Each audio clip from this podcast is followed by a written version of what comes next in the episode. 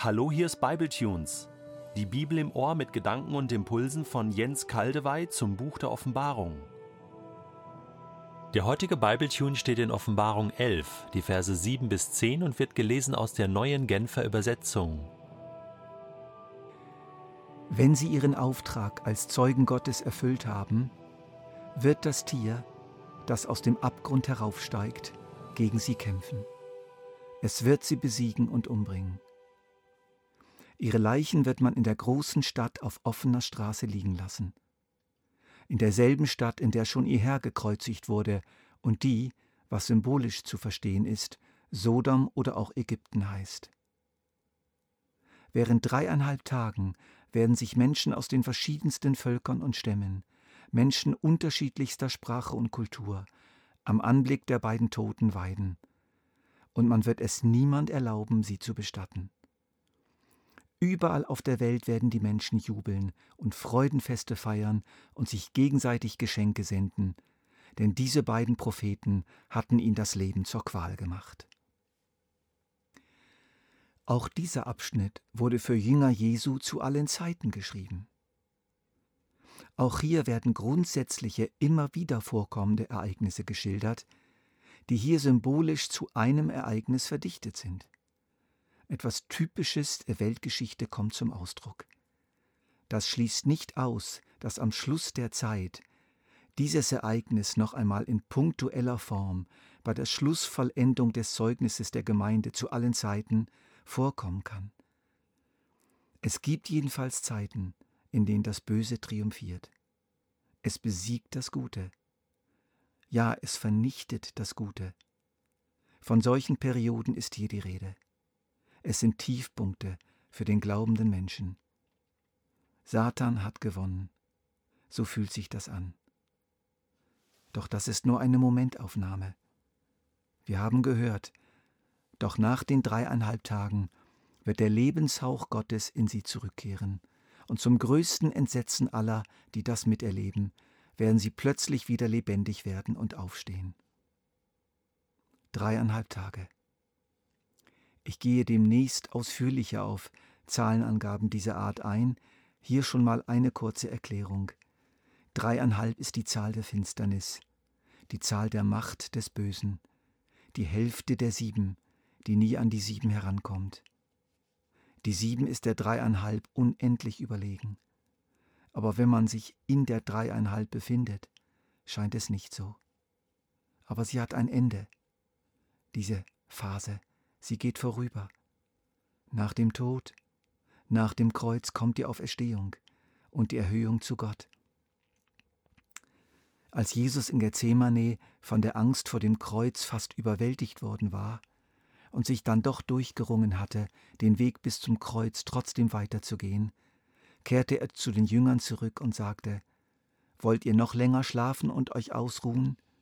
Seht, die Stunde ist da, in der der Menschensohn in die Hände der Sünder gegeben wird.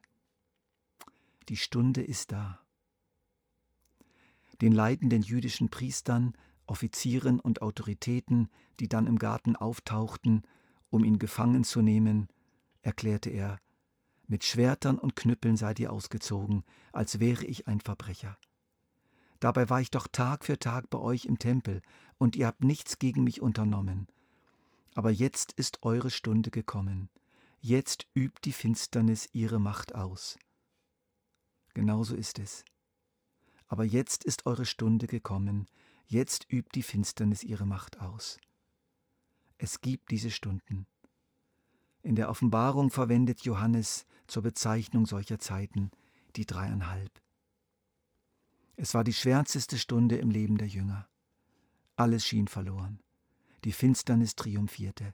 Jesus schien vollständig erledigt, eliminiert, als machtlos entlarvt, als falscher Messias. Doch bereits drei Tage später triumphierte er. Das Licht der Welt. Er war wieder da. Wir, als seine Anhänger, haben Teil an diesem Leiden, aber auch an dem, was nachher kommt. Denkt an das, was ich euch gesagt habe, sagt Jesus, ein Diener ist nicht größer als sein Herr.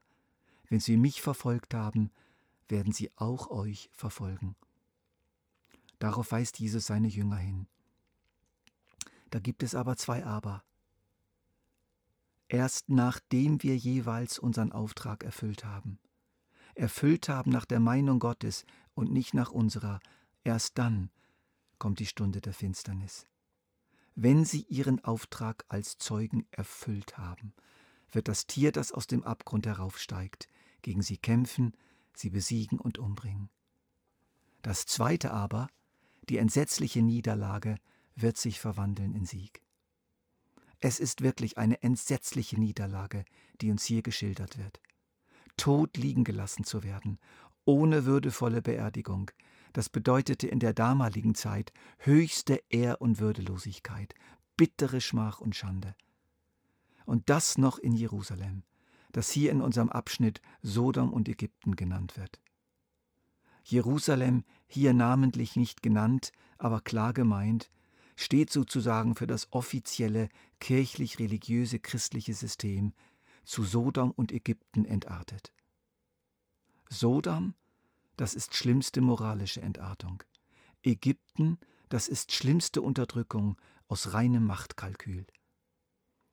Das heißt, das Tier, die antichristliche Macht, verfolgt die zeugende Gemeinde immer wieder durch das offizielle Christentum oder die offizielle Religion hindurch, moralisch entartet und nur auf Macht bedacht.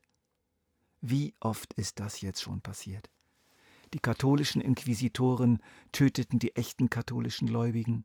In der Gegenreformation töten Katholiken Protestanten, später töteten Protestanten Täufer.